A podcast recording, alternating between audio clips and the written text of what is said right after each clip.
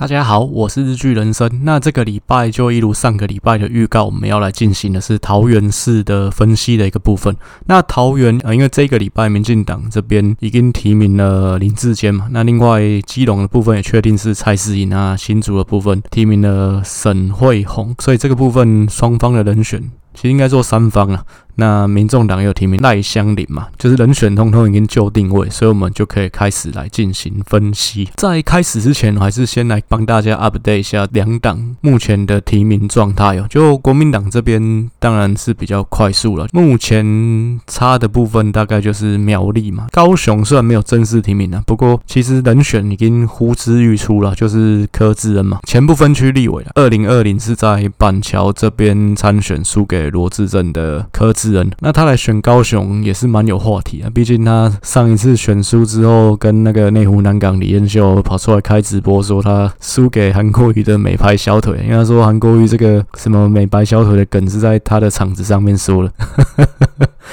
害他很尴尬，最后。输掉选举，所以这也是一个蛮有话题性的一个提名啊。当然了，柯志恩其实是朱立伦比较喜欢用的人，但我觉得这个提名应该，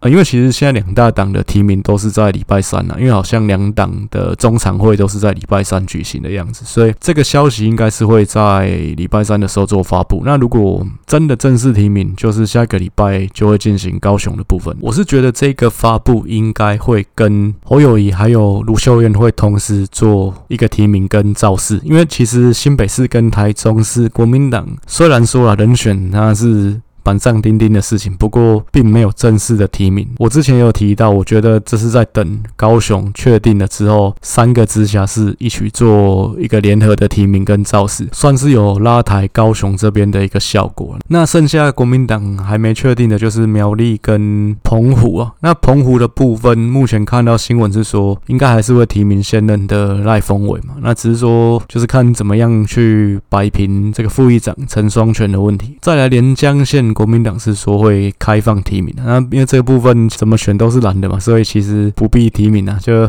你们自己去互相党内互打，看谁斗赢了就是谁的。连江这个金门妈祖我是不会分析啊，所以 我们就先放一边，那就大概点一下而已，那不用期待会有金门妈祖的分析。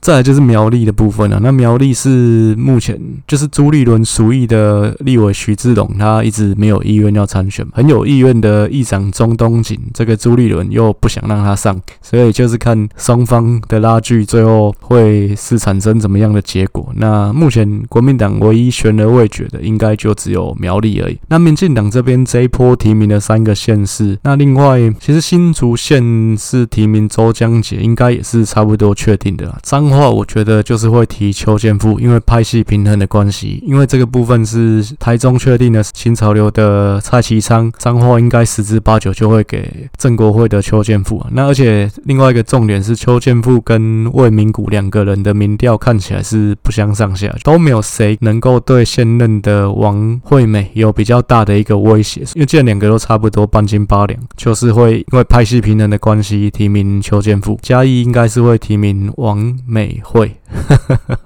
干每次讲这两个名字都很紧张啊，讲错。剩下就是花莲、台东、澎湖、金门、马祖的部分，然后还有最重要的双北啊。看起来无论如何，这部分应该都是会在七月初去做定案。那其他几个非主要的县市，就是像花东这部分，可能可以晚一点，因为最近民进党这边也有讲说，不是每个县市都会提名嘛。那看起来金马就是不用管它嘛。但是我觉得花东应该都还。还是会提名的。那花莲有 新闻说，大概十之八九也是会提名。我之前两次分析都是拿它来做假想候选人的 Colas。台东看起来还是会再提刘兆好了，那只是怎么样去摆平赖坤成的问题。那民进党这边最后的重头戏应该还是。在双北的一个部分，因为其他县市就算还没提名，大概人选也是差不多确定的。不，最近看 PTT 有一个爆料说，新北的部分可能会提名潘孟安。那我觉得这个部分也是一个骑兵啊，但我觉得这个提名人选没有什么不好，因为毕竟潘孟安一样也是有非常优秀的执政经验的一个县市长，他也需要去延续他的一个政治生命嘛。这一招棋，我觉得如果真的这样安排啦，也是一招好棋啊。林佳龙虽然他跃跃欲试嘛，不过我觉得还是那句话，他台中并没有做到让台中市民肯定。那再来就是说，他交通部长其实也是发生了事故，虽然这个事故不能够怪他了，一切都都是讲真的，就他运气不好。不过他毕竟是因为这样下台，运气也是实力的一部分。那官运不好，代表你不适合当官嘛？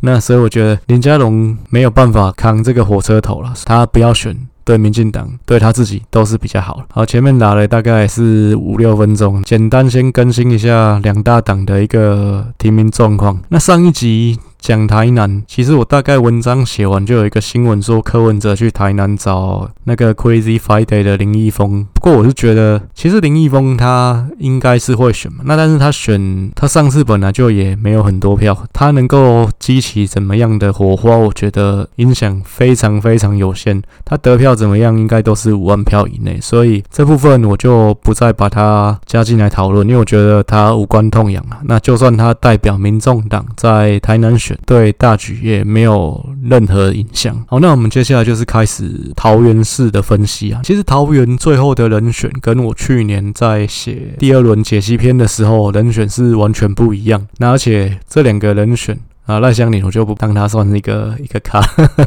好，赖香伶也算了。其实三个人都不是出身桃园的，而且跟桃园这边的连结都不深。那我上一轮是国民党这边用邱义胜，民进党这边用郑运鹏来做假想，来做分析，来做估票。现况看起来是人选全部推翻嘛，所以包括 PK 表的部分，后面也会重写。好，这边还是再加减工商一下。如果你想要看更详细的表格，想看更详细的数据，还是请你可以来订阅我的方格子，这也算是对我的一个小小的支持了。不过到最近半年，因为原本我一直认为国民党这边议长邱医生出现的可能性很高，而且他本人表达出来的意愿，其实包括去年前年呐、啊，其实都还蛮强烈的。直到今年看起来过完年之后，他的态度就转变了，他变成不是要自己选，而是去推立委吕玉玲。大概这半年来，桃园这边国民党的发展。其实也如大家看到的，因为罗志强加进来缴获，所以说变得很精彩。那弄到最后变成国民党这边。现任的三个立委，包括吕玉玲啊，包括万美玲，包括鲁明哲，其实都有意愿想参与卡。那再加上罗志强，那最后国民党这边朱立伦算是用一个突袭的方式，最后提名了一个空降的张善政。当然，之前张善政这个提名大概是五月中的时候，也过了一个月。其实之前我大概陆续也都有提到，比较让我意外的是，国民党这个决策看起来并不是经过与地方沟通之后所做出来的，而是一个。由上到下的决策，就是中央决定了提名张善政，再去跟地方这边做沟通。看起来地方并不是很满意啊。那因为张善政这张牌出来之后，变成民进党这边，我觉得啦，在策略上也有一些改变。因为张善政也是空降的，所以变成说提名林志坚空降。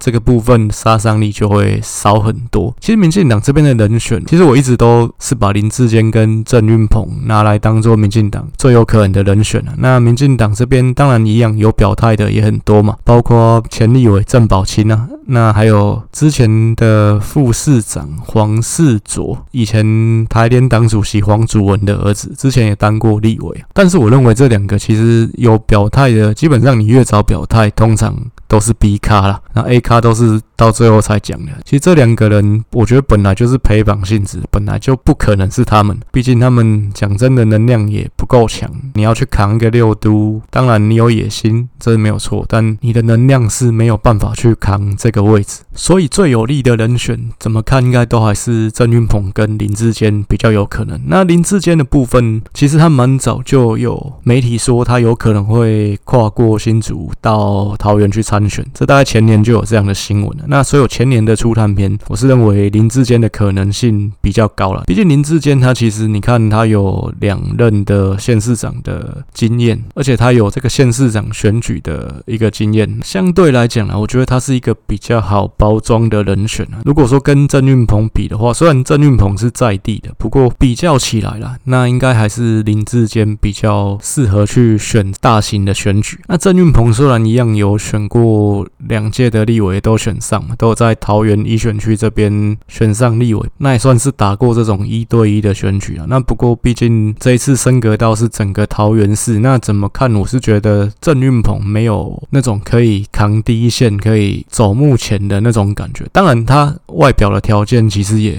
相当好，但是他这个候选人，这个政治人物的型比较像是那种走幕后的，不像是可以扛一线打硬仗的那种大将。所以初探篇前年的时候我在写，我是认为林志坚是民进党这边比较适合的人选。那去年在写第二次解析篇第二轮的分析的时候，我是认为郑运鹏比较可能。那原因是因为疫情的关系，过去来讲，民进党其实很喜欢在县市。第二任任期过半之后，把人调进中央入阁。如果林志坚他要从新竹市长转换到桃园来选市长，他最好的一条路是你任期过半之后就先去中央入阁，大概做个一年左右，等于有这个旋转门，你再回来去选桃园，这部分就比较不会惹人非议。比较不会有一些问题，但是因为疫情的关系，其实所有的县市长就没有办法做这样的一个调动，所以你看，包括郑文灿、那潘孟安、林右昌，其实也都没有办法在任期过半之后去入阁，因为毕竟县市长就是一个县市的防疫总指挥嘛，那你在疫情之下，你要去绕跑，这部分很难看，而且真的问题会很多，所以在去年写第二轮分析的时候，我认为林志坚就是走不开了。而且他其实也有表态说，他没有要过去桃园选举，所以怎么看去年的状态之下啦，我是认为就是郑运鹏比较可能。但这一切就是在国民党这边摊牌是张善政之后就峰回路转。那民进党这边认为说，因为张善政他本身也有很多被攻击的点，那他本身就是也是一个空降，所以说这部分就变成是比较可以圆得过去。那另外一个点，桃园跟新竹是连带的，那有。不喜欢林志坚的人就攻击他说，这部分他一个人卡两个县市，但因为其实最后这两个县市确实需要绑在一起，因为林志坚去选桃园，那他势必要先辞职嘛，那辞职就是副市长暂代这个市长，后来民进党就是直接提名了新竹的副市长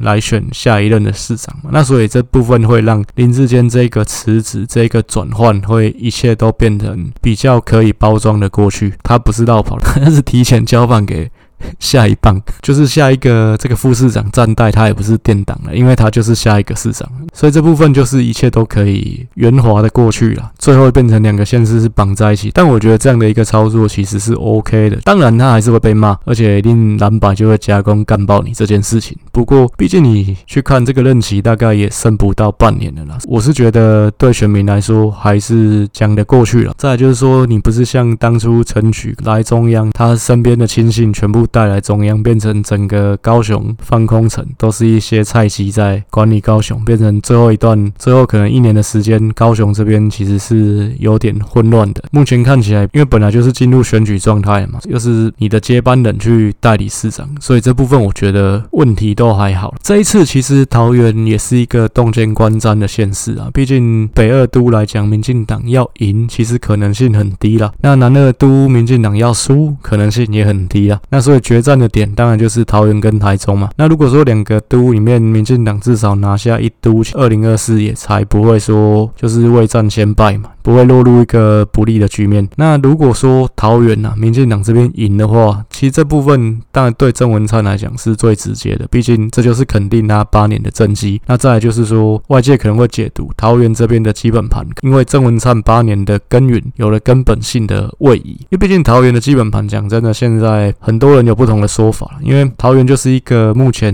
移民人口非常多的一个新兴都市嘛。那这些移民人口又刚好都是三十几岁的年轻人。居多这部分，其实你去看内政部的那个人口统计资料，都很容易看得出来。这些新的人他不是在地原本的人嘛，所以你原本的基本盘就因为这些外地人有一些改变。那国民党这边他当然是认为说桃园以传统来看就是蓝大绿小嘛。那之前二零一八年输是输给郑文灿，并不是输给民进党，所以这部分如果郑文灿不在了，那当然国民党可以轻易的拿回桃园，这是蓝宁这边目前普遍的看法嘛。所以郑文灿这边当然就是要去证明。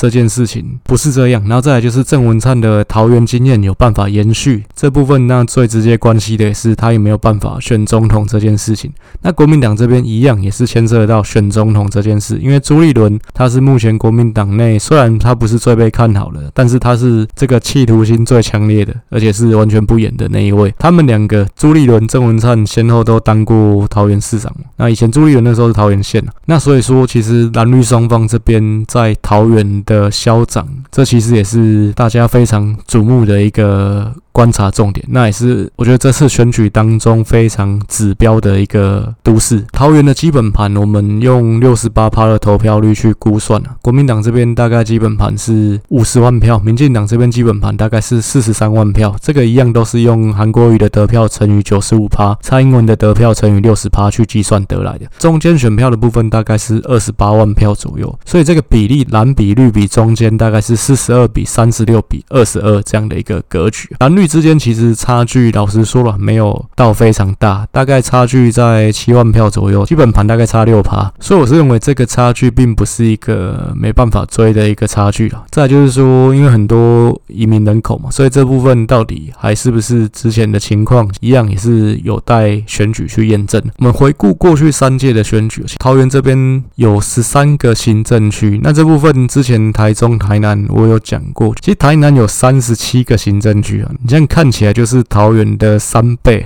不过台南的人口比桃园还要少，那你就知道这个部分的行政区，我是认为台南呢、啊，甚至台中其实也是一样，台中二十九个行政区嘛，其实都是有一些重新去划分、重新整并的一个必要性、啊、那桃园十三个行政区，除了这个复兴是原住民区嘛，人口大概就在一万左右，其他比较大的都会桃园跟中坜啊这两个地方人口都在三十万以上，那其他多数的行政区人口也都是有。十万以上，所以这样看起来，台南那边行政区真的是分的太复杂了一些。其实行政区多，当然对于行政成本来说也是会增加了。以政府组织来说，也不是一件。好事情，只是说之前如果有提到过，那不管怎么样去整并，一定都会有对谁有利、对谁不利的问题。所以过去就算台中、台南合并升格都超过十年了，那这个部分也一直都还是只有讨论的阶段，那并没有人去做执行。因为毕竟讨论到最后都是不变应万变啊。整个桃园其实之前当然也进行过两轮的分析嘛，其实也都有讲过至少两次了。整体来说，大概可以分成北桃园跟南桃园。那北桃园就是以桃园市，就以前是桃园市啊，那现在叫桃园区为中心啊。那这边是以闽南人，是以本省人为主。南桃园就是以中立为核心啊，以客家人为主。另外也有蛮多眷村，所以说整体来讲啊，基本盘大概北桃是比较偏浅绿，那南桃是比较偏深蓝。那整个桃园算起来大概是浅蓝。那我们回顾过去三届选举，其实我这边表格可以来看我方格子。那包括每个县市，我也都会把二零零四年呃那次总统大选列进来做比较。零四年跟零九年的县长选举，因为桃园是二零一四才升格直辖市嘛，二零零九都还是桃园县。那那次选举跟二零零四的总统算，我觉得都比较贴近基本盘啊。那十三个县市里面，民进党赢的就是芦竹、大园、新屋、观音跟。大溪这个二零零四的陈水扁跟二零零九的郑文灿赢的行政区都是一样的，就是这五个行政区。那其他八个行政区都是国民党赢。但是到了二零一四年，郑文灿就多赢了三个区域。二零一四是郑文灿当选嘛？那那次选举，郑文灿是在北桃大胜啊，那南桃小输，所以整体来讲就是赢了。他多赢的区域是龟山、桃园跟八德。那巴德我特别讲一下，其实巴德整体来说还是偏浅蓝的啊。不过郑文灿是可以赢，是因为郑文灿就是巴德人嘛，那是他的故乡。所以如果郑文灿当总统，巴德就是龙穴了。所以想买房子可以去巴德买，那那边新建案也是蛮多的。二零一八年郑文灿就是从桃园头赢到桃园尾啊。那这全部的行政区，如果去分析它的蓝绿，复兴这边是超深蓝，因为复兴就是原住民区嘛。另外像杨杨梅、中立、龙潭。这三个都是南投的行政区，那这边其实都是客家人比较多，所以都是深蓝的，就国民党赢民进党超过十趴以上。那另外像八德、平镇，这个就是比较偏浅蓝的区域，国民党赢民进党在五趴到十趴之间。那另外观音是整个桃园最绿的行政区，民进党可以赢国民党十趴以上，所以这边是深绿的行政区。然后大园的部分是浅绿绿的行政区，就民进党可以赢国民党五趴到十趴之间。那其他包括芦竹、龟山、桃园这三个是北桃园的行政区嘛？那还有新屋跟大溪这五个区域大概都是五五坡了，就蓝绿差距不到五趴。二零一四当然因为整个柯文哲的外溢效果，所以民进党在全台湾大胜，包括桃园、新竹其实都是民进党这边比较意外获胜的区域。那二零一四刚刚也讲过，就。是郑文灿在北桃大胜，难逃小输。那二零一八年这次风向其实跟二零一四是整个逆转的。之前台中有分析过，林佳龙二零一四赢二十万票，二零一八输二十万票，真的红尘来去一场梦。但是桃园这边其实就是一个对比，其实当时也有被媒体拿出来讨论，就是说，诶、林佳龙在台中跟郑文灿在桃园，那其实是一个蛮强烈的对比。就是郑文灿看起来他做人是成功的，所以说二零一八。尽管风向非常不利，但是他还是逆势的得票成长，而且从桃园头赢到桃园尾，所以这部分当然我觉得也是对林佳龙比较不利的一件事情啊。就是说你选输台中，你要把问题归咎给大环境，可是其实有别人在别的县市他是有办法赢的嘛，而且得票还成长。那这部分本身候选人还是有一些影响因素了，不是全然说是风向造成的，是政党的因素，是因为你背负着。民进党的原罪，当然也有一个说法，就是因为上次民进党其实赢的都是北台湾的县市嘛，包括桃园、新竹、基隆，这三个是原本基本盘看起来应该是民进党比较弱的地方，但是民进党却守下来。那一个原因也是因为北部地方对于同志这个议题其实是比较能够接受的，所以说民进党这个上次去推同婚这件事情，在中南部看起来受伤流血学很多嘛，但是北台湾这边比较没有影响，确实这可能也是一个因素。但我觉得。其实郑文灿个人在桃园的经营是成功，这部分应该是没有争议的。而且上一次的选举结束之后，就马上一年后就是选立委嘛。那立委的部分，民进党虽然在桃园这边席次是掉了一席，就是原本二零一六民进党在桃园是六席上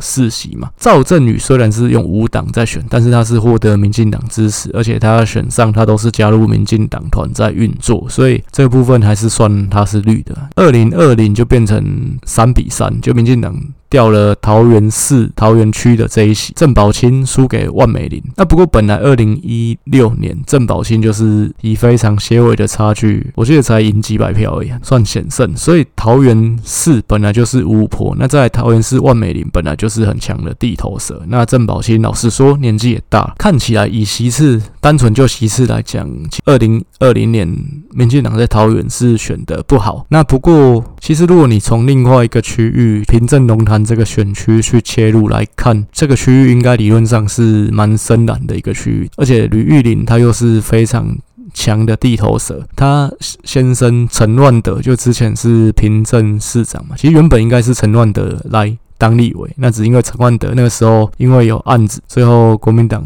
就没有提名他，那重新又办了一次初选，最后变成是他老婆代夫出征。这个区域基本盘是深蓝，而且吕玉玲又是很强的地头蛇的情况下，民进党提名了蒋谢安，他是呃民进党这边一个客家大佬钟肇政的媳妇，那他最后只输了吕玉玲不到四千票，而且选举的过程算带给吕玉玲相当大的一个压力。压力。当然，就席次来讲，民进党是掉了一席。不过整体来讲，我觉得民进党在上一次的立委选举不是没有斩获，而且不是没有成绩。其实从这个平镇龙潭的选区来看，也可以观察到，就是说南桃园的蓝营的基本盘，那是不是有生锈的情况？这铁票是不是有生锈？这部分可能真的也是需要在这一次选举来进一步再验证。那我在。去年的解析篇其实有提到，包括之前初探篇也有提啊。国民党在桃园这边的优势，应该就是除了基本盘之外，国民党还有一些地方中青的组织这些的支持。可是目前来看，张善政他并没有获得地方的认可，所以这部分我觉得也是一个郑文灿有机会去见缝插针的一个地方。我觉得目因为目前其实双方啊，张善政跟林志坚其实都是刚被提名的，那两个人其实都是外来者，所以其实两个人是差不多站在一样的起跑点上面的，那就是看说后续这五个月的时间，双方怎么去打这场选战，各自进行怎样的努力。那桃园其实刚刚一开始就提到，它是全国一路人口社会增加最多的一个都市，而且新移民的人口年龄层都在三十到四十岁之间。所以这个基本盘一定是会变动的，那这个部分到底新的情况是怎么样？没有选真的不知道啊。民进党当然是认为自己有赢的机会，所以才提名了有新竹市执政经验的林志坚。民众党这边也是认为说自己在北台湾可能有一些空间，所以也提名了赖香伶。那所以桃园就会是一个三角都的局面。那不过赖香伶，我可能后面才会花比较多的篇幅来。提他，那再来我们先讨论是国民党的一个部分啊。其实我还是比较习惯都是先讲国民党，因为其实我对民进党比较了解，所以民进党的部分都会讲比较多。其实我们一样回顾过去的三届选举啊，二零零九年，其实不管吴志扬或郑文灿啊，两个人的得票都跟基本盘这个比例是接近的。虽然吴志扬只赢了郑文灿大概五万票，不过这其实是逼近基本盘的一个表现啊。其实二零零九比较特殊，是因为五度升格是。二零一零嘛，所以二零零九的那次选举就是只有扣掉五都的县市在选，也是比较特殊，因为就只有那次是这样，所以那次投票率也不高，因为刚好人多的都市台北、台中、台南、高雄还有新北其实都没有选，这些地方加起来大概占台湾人口超过一半啊，所以二零零九那次投票率整体就只有六成而已。那双方看起来是都没有到基本盘的，不过那是因为投票率太低造成的。那吴志扬跟郑文灿整体来说呢是大概都是在。各自基本盘的八十趴左右，所以两方我觉得都没有谁选的特别好，谁选的特别差。到二零一四年，整体来说，吴志扬当然是选不好，不然怎么会选输？不过他在南桃还是选的比北桃好，他是真的北桃全线溃败，所以造成说他那次选输。因为比较两个最大的都市桃园跟中坜嘛，那吴志扬二零一四在桃园市桃园区，大概得票就只有国民党基本盘的八十趴而已。那在中坜他还有拿到。国民党基本盘的九十五趴，所以其实简单说，他南桃园还是顾得比较好了。那毕竟他本来大本营就是在南桃这边嘛。那到二零一八年，陈学圣其实是从桃园头输到桃园尾，而且最特别的是，他连复兴乡都输了。但复兴乡是这个国民党可以赢民进党基本盘大概赢三十趴以上的地方，不止三十趴，基本盘大概差了四十趴。国民党是躺着应该理论上可以拿六成的地方，他在复兴乡拿不到基。本盘的八十趴，这真的是非常糟糕的一个表现啊！其实陈学圣对于那次选举事后了，包括最近他有在靠北，他就说当时地方没有挺他。那包括很多国民党提名的市议员，他竞选总部开幕的时候没有邀请他，邀请郑文灿。那这部分当然，我觉得如果是我，我可能还拍摄供，因为我还不好意思讲这部分，不是显得 你这个人 人际关系不太好啊。这个你还好意思拿出来讲？哎，这个人家家里开趴不找你去，这不是你做人失败吗？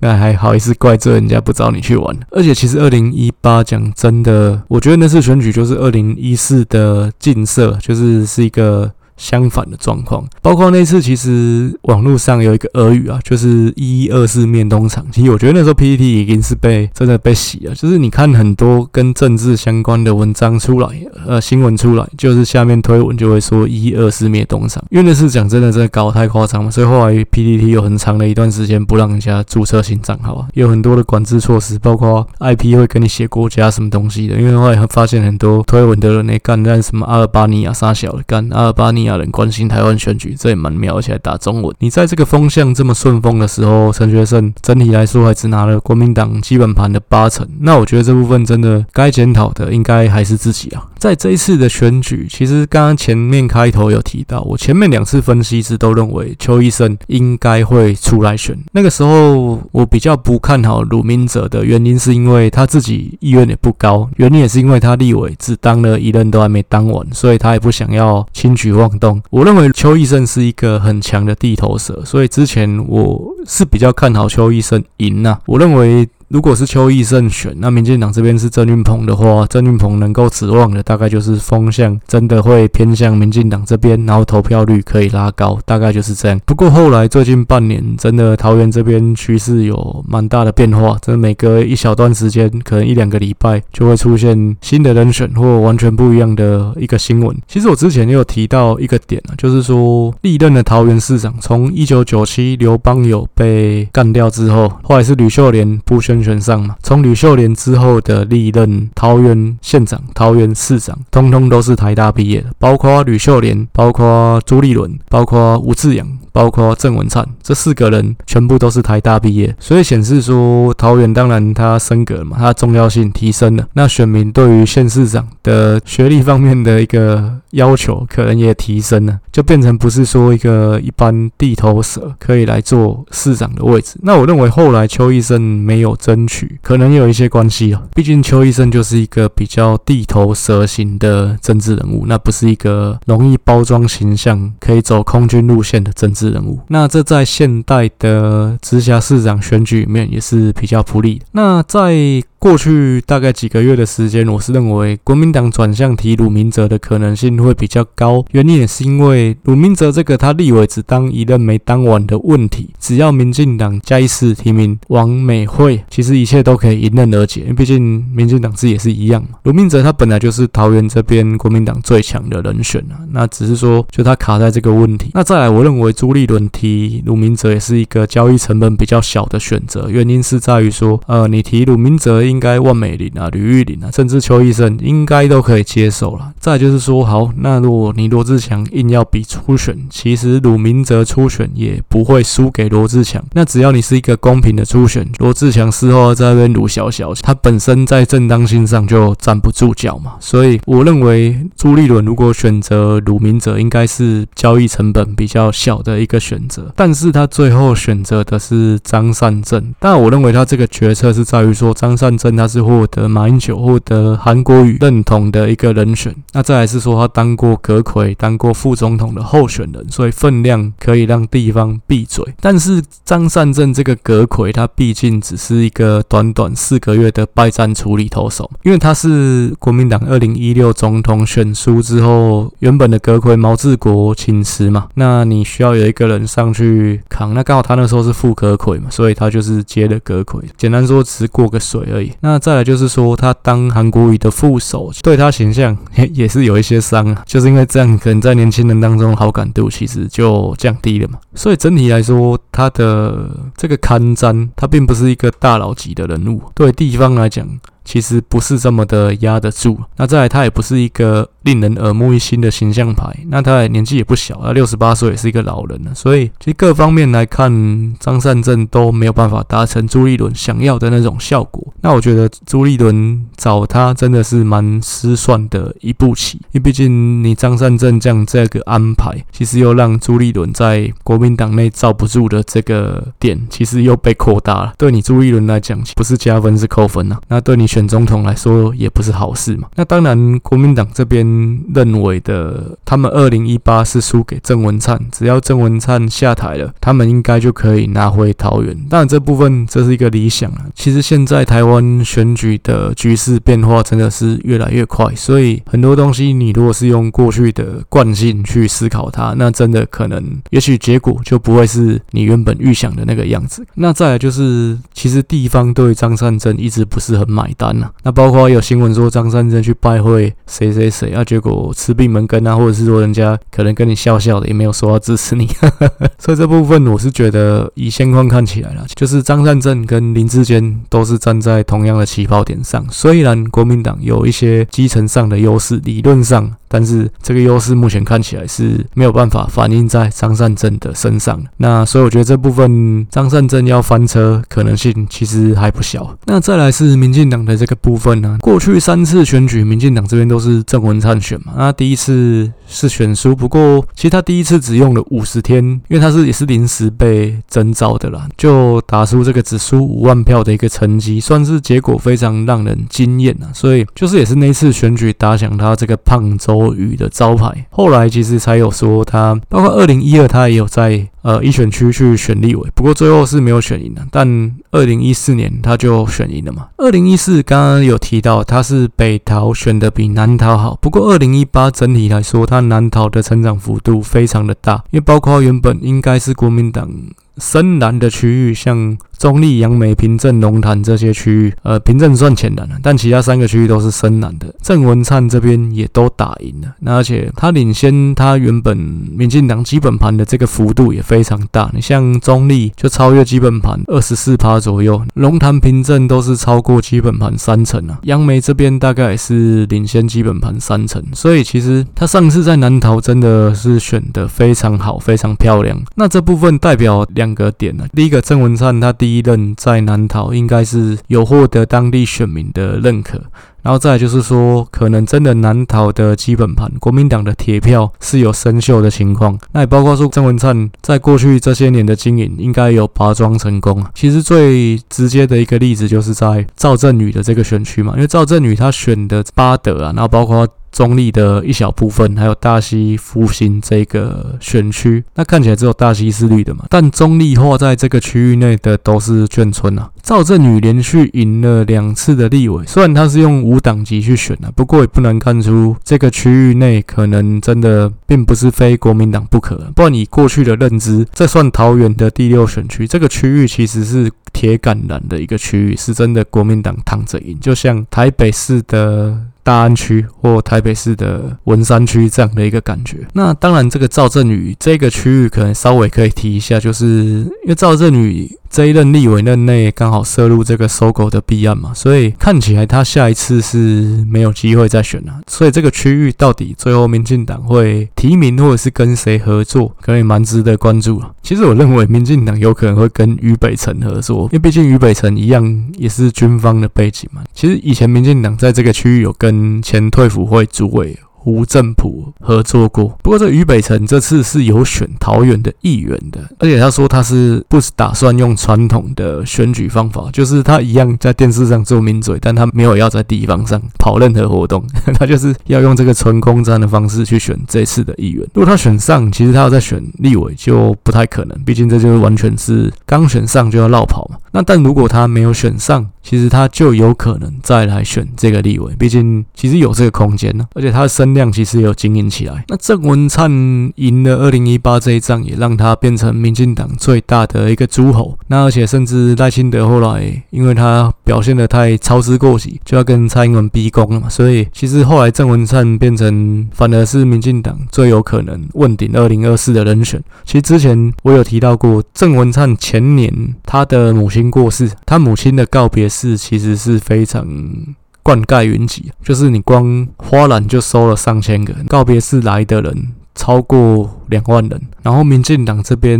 当时无院的院长都去了，所以这部分代表的一件事情就是花要插哪边，大家已经看清楚了。那所以我之前去年在做这个分析的时候，我有讲这样讲对赖清德不好，但是我也不知道赖清德的脑路还在不在。如果今天是赖清德的话，有没有这样的一个场面？有没有办法这样背脊挨拢？我觉得可能就没有。那当然了，后来因为疫情的关系，桃园其实有一些失分的情况，那这也让郑文灿他有点疲于奔命。那不过一切还是回到选举这件事情。那最后选赢了，就有办法大胜嘛。之前台中的时候，我有提到，我觉得民进党有可能会让赖清德去督军整个中台湾的选举，包括台中彰化，甚至云林的部分，北桃园的部分，就是会让郑文灿来固守。最直接的，当然还是桃园郑文灿有没有办法成功交棒下去，这一局并不是太好打。所以如果赢的话，当然郑文灿绝对是大加分嘛。那所以其实他现在跟林志坚算是生命共同体的。如果他之前曾经真的拔了一些国民党的桩，他绝对会毫不考虑、毫不尝试的全部把他所有的人脉资源通通移转给林志坚，因为林志坚选上就是他选上。林志坚的部分，当然他最大的弱势就是他跟桃园讲真的没有任何渊源。他从政二十年，包括他一路从柯建铭的助理开始当嘛，其实都是在新竹市，而他本身也是新竹人。当然了，新竹跟桃园是在旁边嘛，不过也是隔了一个新竹县啊。而且其实像我在新竹住过嘛。其实新竹跟桃园是真的完全不同的生活圈啊，两个地方其实也不太一样。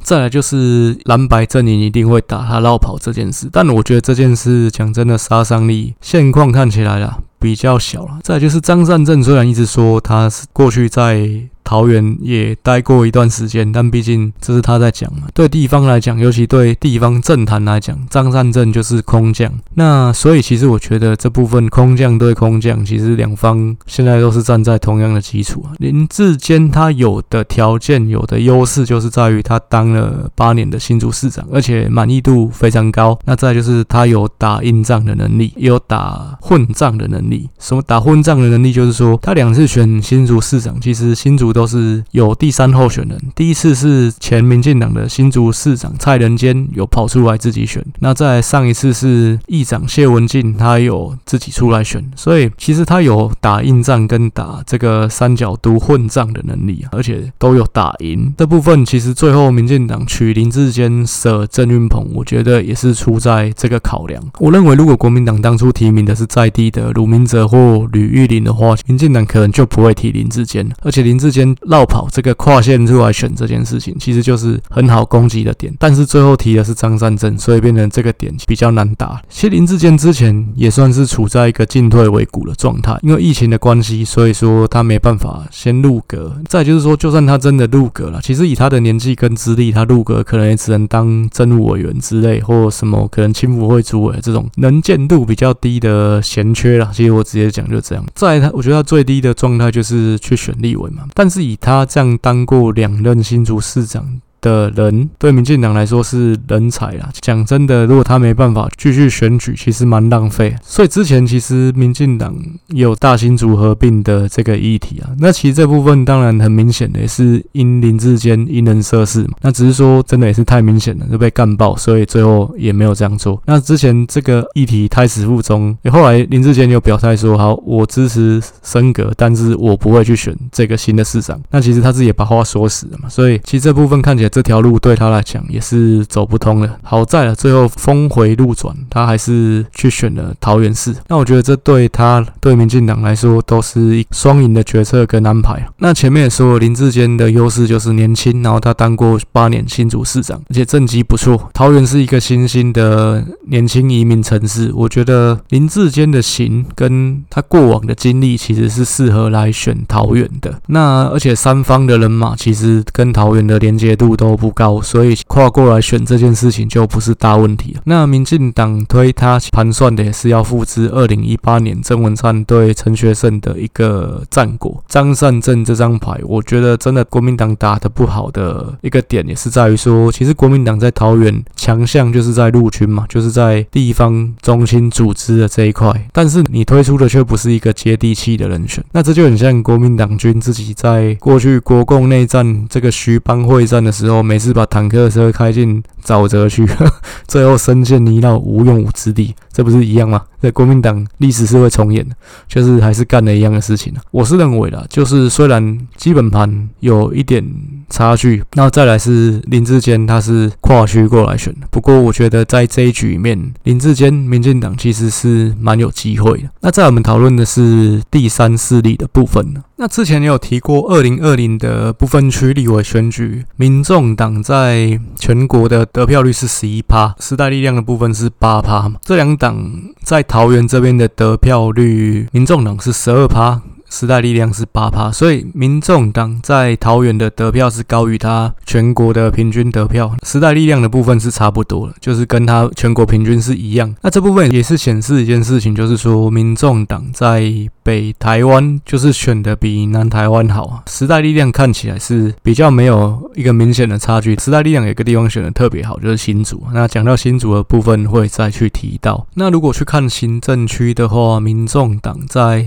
桃园芦竹、龟山都有拿到十三趴的选票，其实这部分不止比桃园的平均高了，也比他全国的平均要高。时代力量的部分是在桃园区的部分选的最好，前面台中、台南也都有提到。大致上，民众党、时代力量得票是有一定的联动性，就是他们选的好的区域看起来是都差不多，那选的差的地方也是差不多。他们两党在桃园选的最差的就是复兴乡嘛，就是这个原住民区。两党一个特色就是。在越都会的地方会选的越好，那越乡村的地方就会选的比较差。这当然也是因为第三势力主要是打空战的关系。那民众党这次选举，它布局的重点就是在北台湾，这其实也是符合它北强南弱的一个特质。在桃园这边提名的这个赖香林，他是民众党二零二零不分区立委名单的排头，所以对民众党来说，他也算是一个可以行销的门面。他能够又成为这个门面的原因，也是因为他过去在台北市担任劳动局长，那有去雷厉风行的执行了一个劳检的动作，我记得蛮清楚的，就是在大概一六一七年左右，那个时候台北市其实搞劳检是真的搞得很勤啊，就那时候在公司里面，原本其实没有在管你那个下班时间的，后来公司就说，如果你要加班，你要先去打卡，就 就六点你要先去打卡，不然可能劳动局会来查。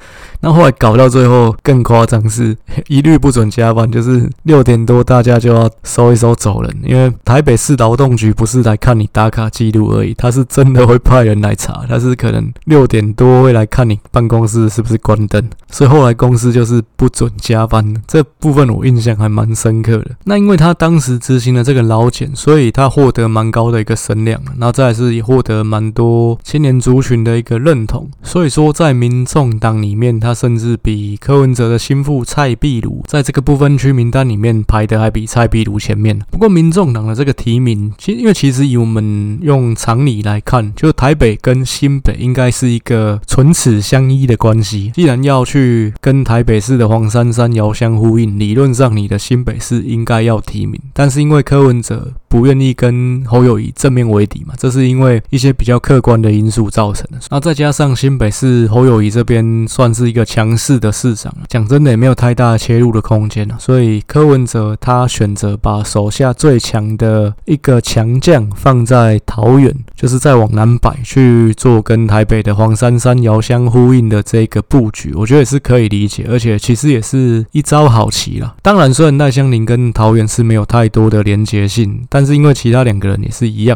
然后再来就是说，他的目的不是要当选，而是要算是做一个民众党在这边的宣传，然后另外就是要去打击一下民进党。其实任何让民进党会不舒服的事情，柯文哲都是会全力去做的。那所以是不是在地，其实这个部分老实讲不是太重要。那赖香伶其实大家会认为他可能是一个比较没有党派色彩的人，那也是蛮投年轻中间选票的所好。不过其实你去看他的出身背景，他为什么会当上这个劳动局长？那是因为那个时候柯文哲选上做了一个 I voting，大家来投票投这个劳动局长。那最后 I voting 投出来是赖香林当选，所以就用他。但是赖香林他背后代表的是人民火大联盟，这是一个算。偏左统派的公运团体，这个联盟里面哈，也就是之前赖香林的老长官。其实赖香林在马英九当台北市长的时时代，他是有当过当时劳工局长的机要。其实他当时他跟的老板是郑春琪。那郑春琪这个人其实就有蛮高的一个争议性，因为他其实在过去他也跟过尤清，就尤清当台北县长的时候，他也是当时台北县的劳工局长。然后再来是他其实跟甚至早期的党外人士也都有一些来往，但是其实他的背景还是左统派，就是他是蛮左派的一个人，但他的立场绝对不是偏民进党。那再是他的老婆，他的老婆叫夏林清，郑春琪的岳父叫夏小华。那他以前可是跟过戴笠的，他可是在搞情报的。我刚刚提到这个夏林清的哥哥夏祝九，这个是台大城乡所的教授啊。这个夏林清之前在辅大任教，其实也有发生过一个蛮争议的事件。不过这部分跟选举没关系，就先不讲了。所以其实这个郑春琪他的背景，我觉得应该还是比较偏统派的。这赖香伶以前是跟他嘛，我认为他的背景应该还是比较偏左统派。那不过我觉得这个赖香林的特质，他其实就跟他的老长官郑春琪一样，就是不是一个很能吸引眼球的候选人。那可能他讲的话你也不会特别想听，这种论述能力、这种领袖魅力其实不是很强的一个人。所以我认为呢，就是在两强对垒之下，其实他的空间会被压缩，它能够带来的影响力，它能够为这个选战带来的波澜，其实也会非常的有限。因为候选人都跟上一轮分析的不一样嘛，所以这个 PK 表我重新再制作，就是可以来我的方格子看。然后再来就是说，三位候选人的年表，其实我有去制作。其实这三个人看起来，像张善政，他其实在产业界的背景是蛮优秀，可以说他过去包括他有做过宏基的副总嘛，然后包括他做过 Google 亚洲硬体的营运总监，其实他的头衔都蛮称头的。我这张表，如果你有订阅的话，可以来看。然后我一个补充的地方是，这个桃园历任的县市长最上面，因为我都是追溯到两千年嘛，那那边两千年那一小段我是写吕秀莲，其实那时候他选上副总统就已经是给许应珍代理了。不过我主要写的还是选举选上正任的那个人，所以我这部分是写吕秀莲。二零一四年之前是桃园县长，二零一四之后才升格桃园市。回到张善政的部分，他从政时间老实说非常短，他其实就是马英九的第二任总统任内，他呃先当了政务委员当了两年，然后当了一年的科技部长，然后最后当了一年的行政院副院长。那后来是因为毛治国因为选举输了请辞嘛，所以他去当了算过水的阁揆了，就是一个败战处理投手这样的一个垫档性质。其实他从政进入政坛大概就是四年的时间，后来国民党就在野嘛，那就是当国民党智库。老实说，他从政的时间风评并不差了，但是因为他做的都不是那种有实权的位置，你像政务委员、科技部长、在行政院副院长，他当阁揆给人的满意度是蛮高的。不过因为那个时候就是呃人之将死，其言也善了，就因为马英九都快下台嘛，再来是烂都已经烂过头了，就是最差的时代已经过去了，所以反而后面那四个月，就你随便当，基本上。不做不错了，所以其实也不会有太大的什么负评啊。那唯一可以拿出来讲的事情，就是说，因为那时候二零一六刚好过年，台南发生大地震啊，那时候国民党已经选输了。张善政是说救灾的部分，他很干脆的就给钱。虽然台南市长是赖清德，不过他跟赖清德合作愉快，这部分是他。有拿出来讲的一个政绩啊，那但是如果拿他跟林志坚直接做对比，那林志坚他过去的经历，他一直都是在从政啊，就等于说他毕业之后当完兵，他就是在做柯建铭的助理，当了有超过十年的时间，他就算磨了很久才去选新竹市议员，那他选了一届议员，接下来就是选上市长，不过这市长其实有点运气的成分，当然他是被柯文哲 carry 的，不过他一开始去选。其实也是牺牲打的性质，因为民进党当时柯建铭想合作的就是议长谢文进嘛，但谢文进没有意愿，所以民进党还自己推人，那推林志坚，他那时候其实是一个牺牲打的性质，那大家也不认为他会选上，他就是放弃了他原本可以稳稳连任的议员，去选了这个市长，而且运气很好的后来选上嘛。如果你拿张善政跟林志坚去做对比，张善政我觉得他唯一的强项就是在于他的在学历。上是碾压林志坚，因为其实林志坚的学历并不漂亮，其他包括年纪啊，他其实年纪大了林志坚超过二十岁，其实他可以当林志坚他爸。然后再来就是颜值嘛，这也蛮重要，现在是颜值政治学的时代。然后再来是从政经历这件事情，其实严格说起来，张善政当公职只有四年的时间，那反而林志坚，你说这个当助理的时间不算好了，那当议员跟市长也有十二年，这部分从政资历的完整度其实只是林志坚比较强。在林志坚就是最直接有当市长的一个经验，虽然新竹市比桃园市小了，不过那还是有这方面直接的行政经历嘛。那国民党做这个张善政的提名，其实我想补充讲一点，就是说，其实这让我想到的是以前国民党一九九七年那是。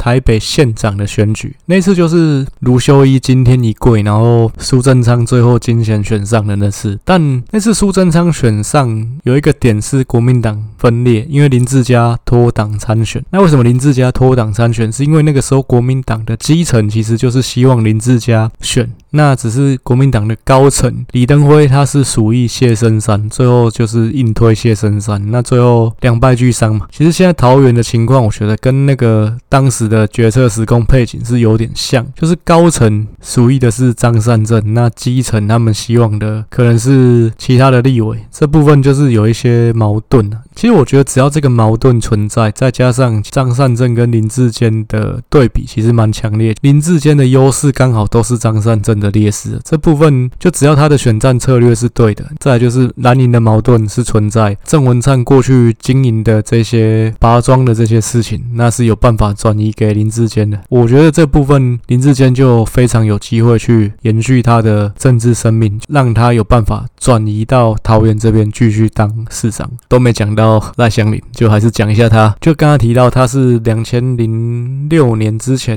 当台北市劳工局的机要，而这个时间点可能。要再查证了，因为维基百科并没有写确切的时间点。不过就是在马英九的台北市长的任内，所以这部分应该不会晚于二零零六年。如果说他都是跟郑春琪的话，那应该会是一九九八到二零零二的这一段时间。那再来，他是当人民火大联盟的秘书长嘛，这个是跟着郑春琪的。后来二零一四年，因为艾波廷他选上台北市劳动局长，所以他就当劳动局长。然后再来二零二零之后。就是当立委，这大概是赖香伶过去二十年的一个经历。那我这边也特别说明一下，就是他在台北市劳工局机要的这一个经历，其实我是把它画蓝色的。其实我这个表格，我下面的颜色就代表说他当时是在哪一个政党。那赖香伶当然他是无党了，不过他当的是国民党的官嘛，因为那个时候的市长是马英九，他是在台北市劳工局当机要，所以这部分我就把它标注是蓝色。像张善。政过去在产业界这部分，我就不会把它标色，因为毕竟他是没有政治色彩的。但后来他入阁，他其实还是无党籍，他只是因为后来跟韩国瑜搭档参选之后才入党。不过基本上他当的是国民党的官嘛，所以其实这部分我还是一样入阁之后就是把它标蓝色的。当然这部分要看我的方格子会比较清楚了。再来就是最后的估票的部分，其实简单说，我是觉得林志坚不能去期待说赖香林会去抢浅蓝的选票了。因为我觉得浅蓝选票应该还是会投张善政比较多，那赖香林他主要争取的还是中间选票的部分。那所以你说赖香林参选对林志坚一定有利吗？我觉得未必。而且赖香林主要他选战里面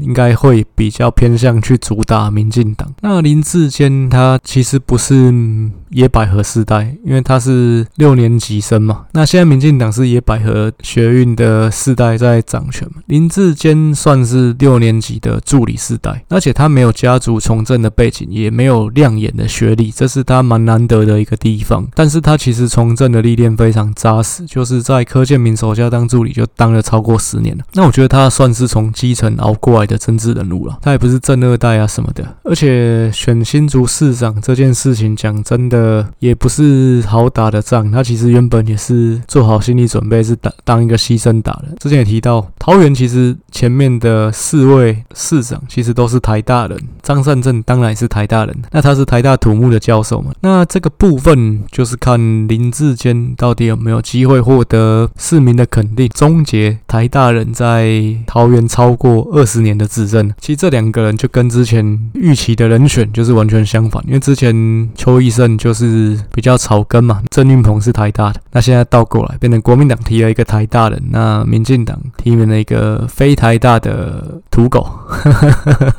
这台大是贵宾狗，这土狗跟贵宾狗的选战，这好像是以前阿扁跟马英九那个时候操作过的话题。其实这个估票，我是认为林志坚有机会险胜啊，因为我认为。大多数的中间选票应该会投给林志坚，因为他跟张善政的对比是非常强烈，而且他的长处几乎都是张善政的短处。这个赖香林的部分，我认为他应该极限大概就是十万票左右了，他应该没有办法拿到民众党上届在桃园拿到大概十二趴这样的一个选票。如如果说你要他拿到民众党加时代力量的票，我认为就更不可能。那他大概极限就是十万票，那不。过他选举里面主打的应该会去全力去干民进党，所以这部分倒不能去解读说他会去抢张善政的票，那对林志坚比较有利，而且他的得票应该还是会以中间选票为主。然后再来是做一个 Q&A 的一个部分哦，那我这边也说明一下，就是因为现在距离选举越来越接近了，那我这边收到的是资讯其实也越来越多，所以后续我可能很多问题我就是会放在这个片尾的 Q&A 的部分去。做回答，就我这边回答两个读者听众的问题。第一个是，其实上一集台南的部分播出之后，就有一个听众跟我私讯讨论的一个问题。我说私讯有跟他讨论之外，我想在这个 podcast 里面再去做一个讨论，就是有关台南市议长郭信良这个部分嘛。那我说郭信良他值得关注的是，他虽然有回去帮蔡英文选举，但他并没有回到民进党，他这次也是用无党来参选。议员，所以市长选完之后，民进党到底要跟郭信良为敌还是为友？那这个听众问我的是说，如果郭信良他就是还是想。稳住自己议长的位置，他会不会在市长选举里面去支持谢龙介？其实这个部分，老实说，我也想了一下，但我最后想出来的答案是，理论上应该不会，因为如果郭信良他着眼的是想要连任议长，他应该在这个阶段就是两不得罪，然后再来就是广结善缘，他没有必要在这个阶段就先去押宝。谢龙介，当然啦，理论上其实最后台南的议会选举，其实就只会有两种结果，一个是民进党过半，一个是民进党没有过半。那也不是说这不是废话，就是不真的不是这样，因为还有别的情况，也有可能是国民党过半嘛。以台南情况，国民党不可能过半，所以这个选项就杠掉了。因为国民党提的人可能都还没有到一半，所以其实结果就是民进党有过半跟民进党没过半。那如果民进党过半，我觉得民进党会自己提一组。议长、副议长人选啊，但是你要说民进党稳赢的吗？其实也不是，因为会跑票啊，因为前面两次都有跑票嘛，这部分都是投下去才算数。最复杂的情况就是民进党没有过半，而且这样的情况就是没有人过半嘛。那这样的情况就是要看怎么样去和众连横啊。当然了，以郭信良来讲，要当议长还是继续跟五党团结联盟跟国民党合作这一条路，空间是比较大的。不过你也不能排除说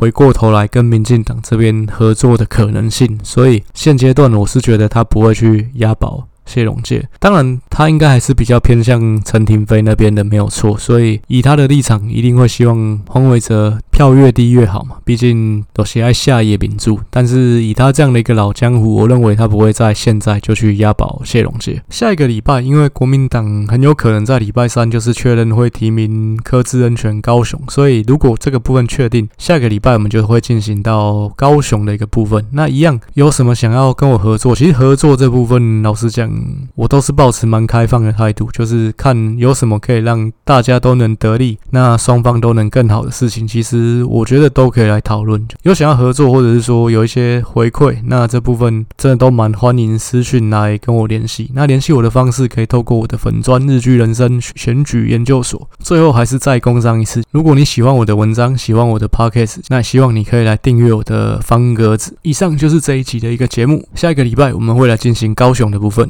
谢谢大家，感谢大家，晚安。